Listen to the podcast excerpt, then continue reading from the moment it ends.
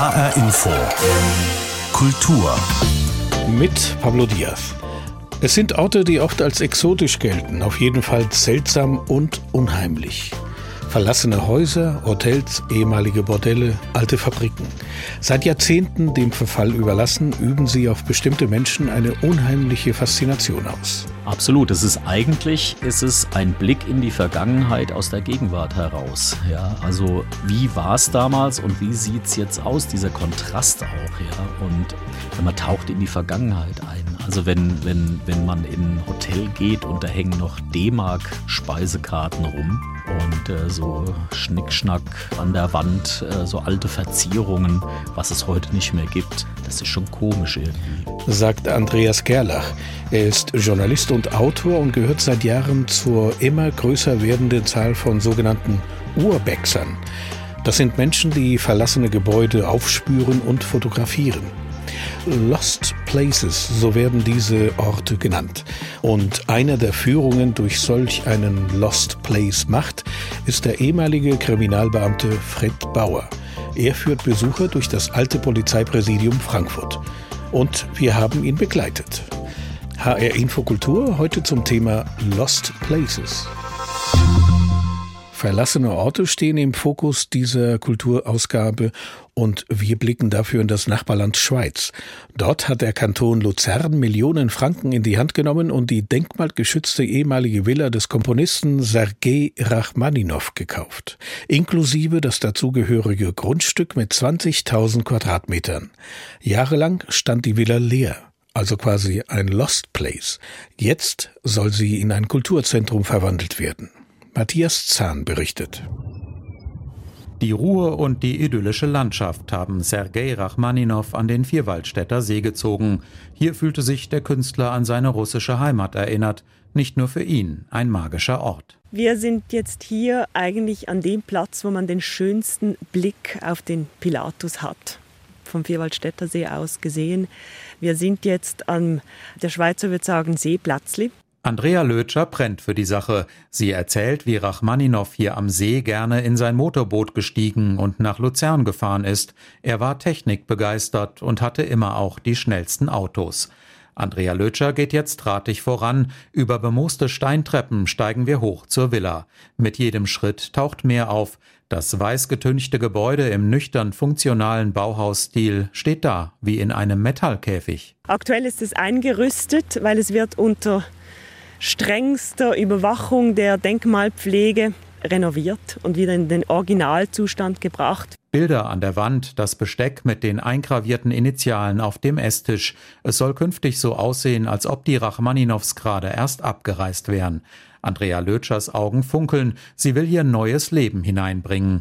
Picknickkonzerte für Familien im weitläufigen Park, intime Konzerte in Rachmaninows Arbeitszimmer, wo künftig wieder sein Steinway-Flügel stehen soll. Und wo kann man die Musik und die Kunst besser erleben als beim Künstler zu Hause? Wir holen die Leute nicht in einen überkandidelten Saal, sondern wir sind beim Künstler zu Hause. Wir atmen seine Luft. Wir sind Teil eigentlich seiner Familie. Wir sind bei Rachmaninows. Aktuell ist die Villa wegen der Renovierung leer. Alles wurde ins Gärtnerhaus geräumt, das in gebührendem Abstand zur Villa liegt, versteckt hinter hohen Bäumen. Erdgeschoss und erster Stock sind vollgepackt mit Möbeln, Umzugskartons und wertvollen Einzelstücken. Rachmaninows Reisetruhe, eine Gübelin-Standuhr im Art Deco-Stil. Andrea Lötscher schlängelt sich durch die zugestellten Räume. Hier ist sein Schreibtisch. Da hat er gesessen und geraucht und komponiert. Im Zimmer nebenan ein Gipsabdruck von Rachmaninows Händen beim Klavierspielen. Die Gipshände scheinen jederzeit losspielen zu können. Es wirkt wie ein gruseliger Gruß aus dem Jenseits. Der hat ja gigantisch große Hände, deswegen sind all seine Werke fast unspielbar, weil er hat das für sich komponiert und für ihn war das natürlich eine Normalität, so große Intervalle zu greifen.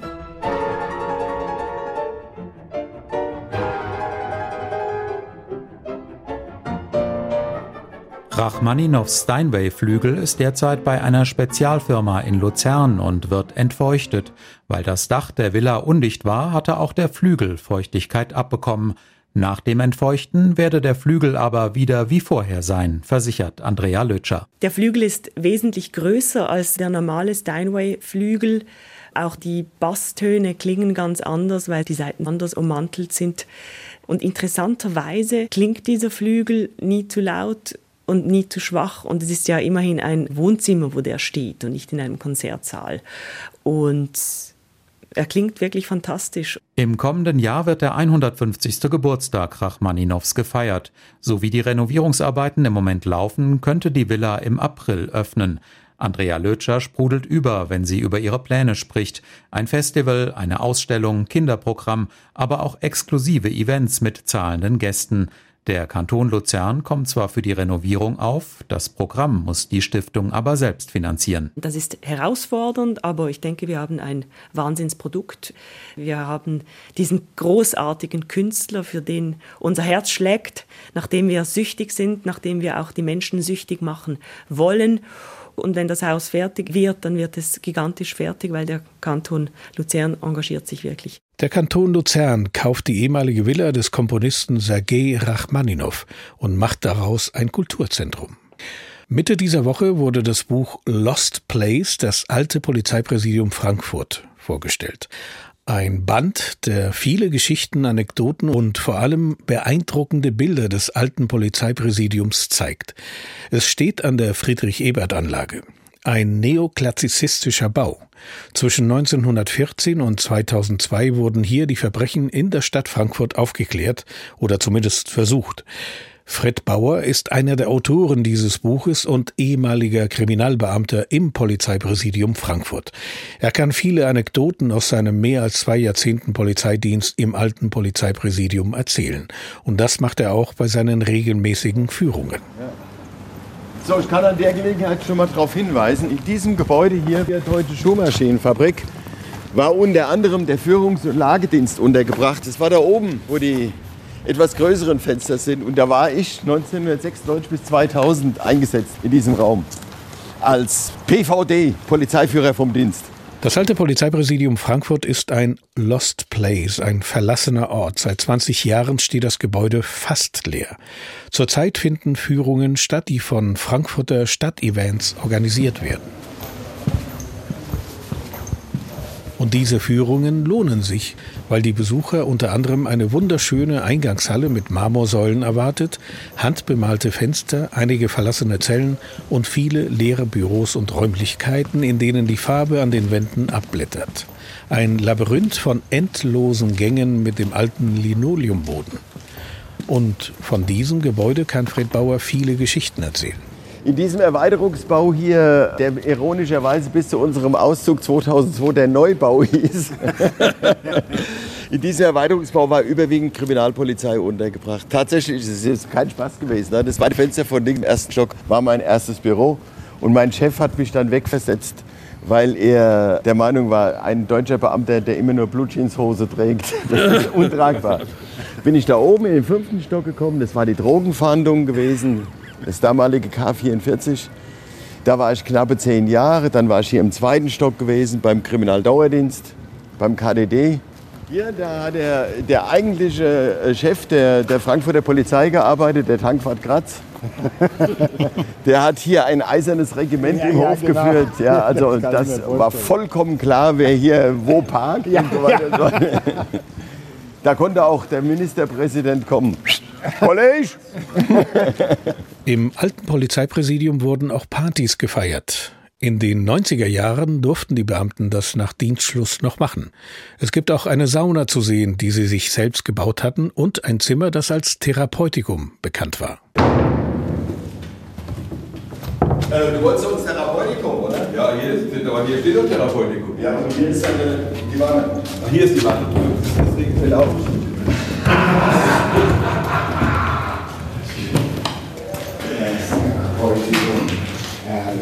Ja. Also da hatte der ärztliche Dienst hatte da äh, extra eine Dame für eingestellt, die war Masseurin gewesen, die hat sich hier drum gekümmert und dann ist mir hier eingetaucht worden, ob das jetzt Fango war. Also ich war da nie drin, muss ich, aber ich war damals auch noch jung, da hatte schon keine Gebrechen. Ja. Man hat sich um die Gesundheit der Beamten gekümmert. Also wollen wir mal ganz klar sagen. Erzählt der ehemalige Kriminalbeamte Fred Bauer bei seinen Führungen durch das alte Polizeipräsidium Frankfurt an der Friedrich-Ebert-Anlage. Fred Bauer ist Mitautor des Buches Lost Place, das alte Polizeipräsidium Frankfurt. Erschienen ist das Buch mit wunderschönen Fotos aus dem alten Polizeipräsidium im Verlag Heinrich Editionen. Die Faszination für verlassene, vergessene Orte teilt auch mein Kollege Andreas Gerlach. Er besucht seit etlichen Jahren Lost Places. Ich habe mit ihm vor der Sendung gesprochen. Herr Gerlach, was macht für Sie den Reiz aus, alte und verlassene Gebäude aufzusuchen? Ja, der Reiz ist äh, ja in verlassene Gebäude reinzugehen, in denen kein Leben mehr ist und sich vorzustellen, was dort drin mal passiert ist. Die Häuser haben ja an sich eine Geschichte und ich kenne die ja auch, zum Teil zumindest, weil ich suche mir die zum Teil ja auch tatsächlich anhand von ja Presseberichten aus. Ja, ich bekomme einen Tipp ja von Freunden, von Bekannten, von Kollegen, die sagen, hier, da steht so ein leeres Gebäude rum, versuch doch da mal reinzugehen und ein paar Fotos zu machen. Und dann versuche ich natürlich vorher durch eine Internetrecherche rauszufinden, was war da drin, und vielleicht sogar ja Bilder, Videos zu finden, als das noch in Betrieb war und dann da durchzulaufen und ja sich vorzustellen, wie war das tatsächlich, als hier noch Leben war drin. Äh, ist Neugier im Vordergrund oder ist es der Nervenkitzel? Ja, das ist so 50-50, sagen wir mal so. Also als ich angefangen habe, habe ich mir gar nicht so viel Gedanken gemacht, dass das tatsächlich auch gefährlich sein kann, sondern das war für mich einfach die Neugier. Ich kann es ja kurz mal erzählen. Mein erster Lost Place, das war ja das äh, größte europäische Bordell, was geschlossen worden ist nach einem Brand. Und das war in Südhessen, äh, kann man ja sagen, das Ding gibt's nicht mehr. Das war direkt gegenüber der Grube Messel. Das war ein Zufall, denn ich hatte dieses Bordell gesehen in einer ZDF-Fernsehserie aus den 80ern, Ein Fall für zwei. Da spielte das eine Rolle und ich habe das da gesehen und dachte mir, was ist eigentlich aus diesem Ding geworden? Wo steht das? Das ist mitten im Wald, ja, was ist das? Ja. Und äh, dann gab es Presseberichte, in denen drin stand, Feuer geschlossen, steht im Wald rum, ja, gibt viele Leute, die da reingehen, immer noch, ja, und mhm. Fotos machen. Und dann bin ich da hingefahren und habe mir gar keine großen Gedanken gemacht, dass das gefährlich sein kann. A, mitten im Wald, ich bin alleine, da könnten Leute sein, die hinter irgendeiner Mauer auf mich warten und mich überfallen. Oder B, mir kann da was passieren, ich stürze da irgendwo ein und niemand hilft mir. Deswegen sollte man nie alleine in solche, ja, Lost Places reingehen. Was sind das dann für Gebäude, die Sie bisher aufgesucht haben? Sind das verlassene Villen? Sind das solche Gebäude wie einen ehemaligen Puff oder sind das alte Schlösser, alte Kasernen?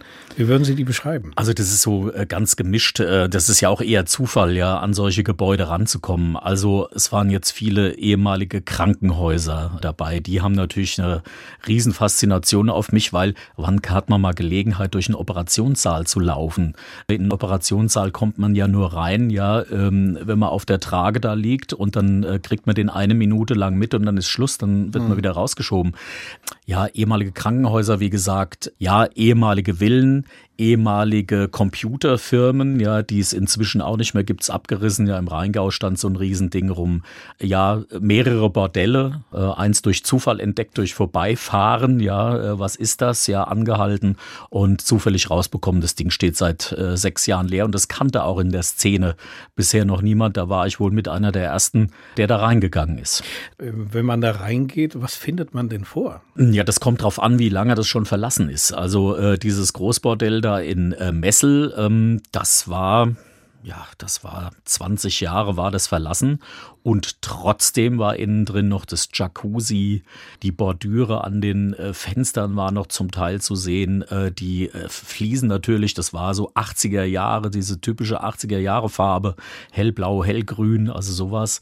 Ja, zum Teil waren noch Unterlagen zu finden, also äh, eben Speisekarten beziehungsweise so ja äh, in D-Mark natürlich noch. Dann nicht, nicht Gottes Willen keine Kundendaten, aber Kundendaten äh, beziehungsweise Patientenakten habe ich auch schon gefunden, ja in äh, in Krankenhäusern, in Reha-Kliniken, die ja Kontodaten und so. Jetzt gerade äh, das Café, wo ich jetzt am Wochenende war, lagen die Kontoauszüge noch rum. Gut, das war in D-Mark, äh, also das ist jetzt schon lange verjährt, das war aus Mitte der 90er Jahre, aber man findet äh, schon interessante Sachen noch, die auch unter Datenschutz fallen. Hm. Wie muss man sich diese Szene vorstellen? Also wir sprechen hier von einem Phänomen, diese Aufsuche von Lost Places, die ist relativ jung. Also die gibt es, glaube ich, erst seit 10, 15 Jahren. Länger ist das nicht. Ja, es ist eine richtige Mode geworden. Also ich bin ja vor auch knapp zehn Jahren dazu gekommen, aber da hat mir Lost Place überhaupt noch nichts gesagt. Ja, das war ja eher der Zufall auf der Couch Serie geguckt und dann angelesen und dann rausbekommen,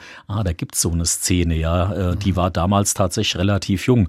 Heute ist da wirklich jeder dabei. Ja, also da sind auch 13, 14 Minderjährige, die in so ehemalige Gebäude äh, reingehen und dann Videos vor allem machen, kommentierte Videos. Das ist ja eher nicht so meins. Ich bin ja eher ein Fotograf, ja. Aber gerade die jungen Leute, die jetzt so neu dazukommen, ja, die machen Filme darüber und kommentieren das auch, ja. Das finde ich auch spannend. Ist nicht, wie gesagt, meins, aber sieht auch gut aus. Wo kann man sich dann diese Filme bzw. Fotos anschauen? Hat man da die eigene Seite? Druckt man die irgendwo? Zeigt man die in der Szene? Wie ist das? Also in der Szene zeigt man natürlich klar, da zeigt man alle Bilder. Bestimmte Bilder darf man ja nicht zeigen, zum Beispiel Bilder, ähm, wo man sehen kann, äh, wo das Objekt selber äh, steht. Ähm, das ist ja so ein, ja, so ein Kodex, so ein ungeschriebener Kodex der Szene, dass man keine Adressen veröffentlicht. Es sei denn, das Gebäude existiert nicht mehr. Deswegen habe ich gesagt, hier Großbordell bei Messel, das Ding gibt's nicht mehr, kann man nicht mehr hinfahren. Aber ich war jetzt ganz frisch in einem verlassenen ja, Café, Restaurant, Hotel in äh, Südhessen. Und da gebe ich die Adressen natürlich nicht weiter. Ich habe die Bilder schon veröffentlicht, aber man kann nicht sehen, wo das ist. Also es ist alles verpixelt, beziehungsweise Bilder sind rausgelassen, wo man erkennen könnte, wo sich das befindet. Weil sobald so ein Lost Place öffentlich wird, also in der größeren Öffentlichkeit bekannt, zieht man auch Leute an, die keine Fotos machen wollen, sondern die einfach zerstören wollen. Hm. Sind das dann Bilder, die kunstvoll oder Fotos, die kunstvoll hergerichtet werden oder geht es einfach nur ums Fotografieren, um den Zustand? Also es gibt Urbexer, die gerne kunstvolle Bilder machen, ja. Ur ähm, Urbexer beim, sind die Leute, die genau, also die Lost Place, also die die Lost Place Fotografie machen, genau. Ich bin eher so jemand, der die Situation fotografiert. Also ich, ich stelle nichts, sondern ich laufe da durch und schaue und suche mir dann was aus und fotografiere das dann. Mhm. Also in einer, in einer verlassenen Reha-Klinik äh, die Röntgenanlage mit äh, dem Monitor nebendran und das einfallende Licht im Keller, ja, was ja auch schon eine Atmosphäre erzeugt, ja. Also da stelle ich jetzt nicht noch irgendwas dazu, sondern das ist so wie, wie wenn ich als Patient da reinkäme, ja. Also manchmal fotografiere fotografiere ich auch so, dass man erkennen kann, ich gehe da durch, wenn man die Bilder hintereinander legen würde. Das ist so einfach ein Gang durch diesen Lost Place.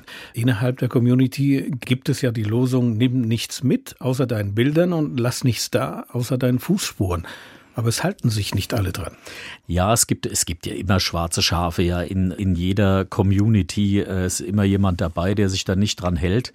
Ich glaube aber, dass es die meisten tatsächlich machen. Man soll ja nichts mitnehmen. Ich kann es ja auch zugeben, ich habe ja auch mal was mitgenommen, ja, aber das Gebäude gibt's nicht mehr, deswegen äh, Mantel des Schweigens drüber.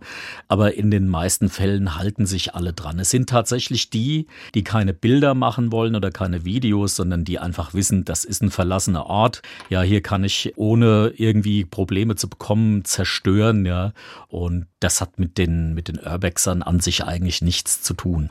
Das Thema hatten wir schon vorhin erwähnt. Viele dieser Orte sind ja eigentlich für das Publikum geschlossen. Wenn man einem solchen Gebäude einen Besuch abstattet, muss man ja, wie soll ich sagen, sich absichern und auch vorher informieren, auch über die Situation. Ja, da haben Sie einen wunden Punkt angesprochen. Natürlich sollte man das, also man sollte in jedem Fall immer versuchen, den Eigentümer zu kontaktieren vorher und eine Erlaubnis einzuholen. Ich habe das hier jetzt so locker erzählt, ja, da bin ich hier reingegangen und da reingegangen. Das gelingt aber nicht in allen Fällen und deswegen ist es natürlich, wenn man da reingeht und hat keine Genehmigung vom Eigentümer, es ist Hausfriedensbruch. Es ist Hausfriedensbruch, es ist kein Einbruch.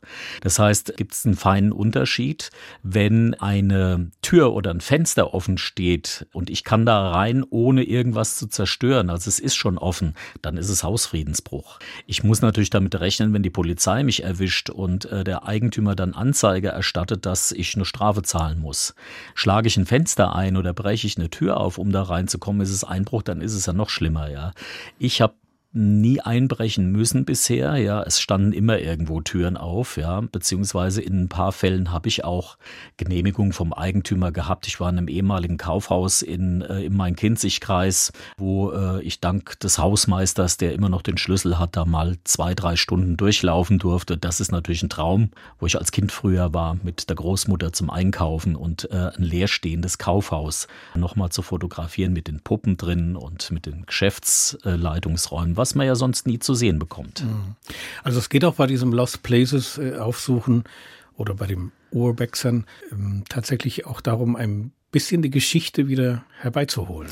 Absolut. Es ist eigentlich, ist es ein Blick in die Vergangenheit aus der Gegenwart heraus. Ja, also wie war es damals und wie sieht es jetzt aus? Dieser Kontrast auch, ja. Und ja, man taucht in die Vergangenheit ein. Also wenn, wenn, wenn man in ein Hotel geht und da hängen noch D-Mark-Speisekarten rum, und äh, so Schnickschnack an der Wand, äh, so alte Verzierungen, was es heute nicht mehr gibt. Das ist schon komisch irgendwie sagt Andreas Gerlach. Er besucht seit Jahren Lost Places, also verlassene, nicht mehr bewohnte Gebäude. Danke fürs Kommen. Gerne. Einen Blick in die Vergangenheit erlauben nicht nur alte Gebäude und das, was sich darin befindet, nein, auch die Kunst macht einen solchen Rückblick möglich. Im Kunstmuseum Bern wird das mit den Werken gemacht, die es von Cornelius Gurlitt 2014 vererbt bekam. Es waren rund 1600 Kunstwerke. In der Sammlung, spektakulär bekannt geworden als Schwabinger Kunstfund, wurde viel NS-Raubkunst vermutet. Von einem Nazi-Schatz war die Rede. Denn einen Großteil der Sammlung hatte Gurlitz Vater als Kunsthändler in den Jahren 1933 bis 1945 zusammengetragen. Seit acht Jahren überprüft das Kunstmuseum Bern dieses schwere Erbe und zieht eine erste Bilanz in einer Ausstellung. Gurlit, eine Bilanz heißt sie. Katrin Hondel hat sie besucht. Nach acht Jahren Auseinandersetzung mit diesem Legat relativiert sich diese Aussage Nazischatz doch sehr stark. Nicola Doll leitet die Provenienzforschung im Kunstmuseum Bern. Wir können sagen, es handelt sich um den Nachlass eines Kunsthändlers, eines Kunsthändlers, der im Zeitraum des Nationalsozialismus gearbeitet hat und auch in der Nachkriegszeit noch Kunstwerke verkaufte. Aber der Schatz, der ja auch auch auf Werte anspielt, der relativiert sich. Der Großteil sind Arbeiten auf Papier, aber auch herausragende Gemälde sind dabei beziehungsweise waren es. Immer wieder sind an den Ausstellungswänden nur neongelbe Rechtecke zu sehen, stellvertretend für die Werke, die das Museum bereits an ihre rechtmäßigen Besitzerinnen und Besitzer zurückgegeben hat. Zum Beispiel das Max Liebermann Gemälde Reiter am Strand an die Nachfahren des Sammlers David Friedmann oder einen Matisse an die Erbinnen des Pariser Kunstsammlers Paul Rosenberg. Insgesamt neun Werke wurden bis jetzt eindeutig als Raubkunst identifiziert und restituiert. Das klingt wie eine magere Gurlitt-Bilanz, doch die Ausstellung zeigt, was für einen enormen Gewinn an Erkenntnissen die Provenienzforschung bringt. Bei drei Gemälden von Gustave Courbet etwa fanden die Forscherinnen heraus, dass die Bilder ursprünglich Dekorationen auf einer Holzkiste gewesen waren. Ein Pariser Kunsthändler hatte sie zertrümmert, um die Bilder einzeln gerahmt zu verkaufen. Andere Manipulationen wurden an vielen Bildern entdeckt, die die Nazis als sogenannte entartete Kunst in deutschen Museen beschlagnahmt hatten. Gurlitt hatte als Kunsthändler den Auftrag, die Werke im Ausland zu verkaufen. Mehr als 500 davon finden sich jetzt im Nachlass. Und offensichtlich hatte Hildebrand Gurlitt versucht, ihre Herkunft zu vertuschen. Museumsstempel und Beschriftungen auf der Rückseite wurden abgekratzt, nur noch Spuren sind zu sehen. Auch die Lebensgeschichte von Hildebrand Gurlitt ist Thema, ein Kunsthistoriker, der, als die Nazis an die Macht kamen, erst seinen Job als Museumsdirektor verlor, sich dann schnell als Kunsthändler und Einkäufer fürs Führermuseum in Linz der Diktatur anpasste und nach dem Krieg sofort wieder reüssierte, nun als Kurator und Sammler der von den Nazis geächteten modernen Kunst. Retter der Moderne steht an der Museumswand, natürlich mit Fragezeichen. Die Ausstellung heißt nicht umsonst Gurlit eine Bilanz, nicht die Bilanz. Katrin Hondel über die Ausstellung Gurlit eine Bilanz im Kunstmuseum Bern. Die Ausstellung läuft noch bis Januar kommenden Jahres. Und soweit HR Infokultur. Diese Sendung finden Sie online auf hrinforadio.de und in der ARD Audiothek. Mein Name ist Pablo Diaz.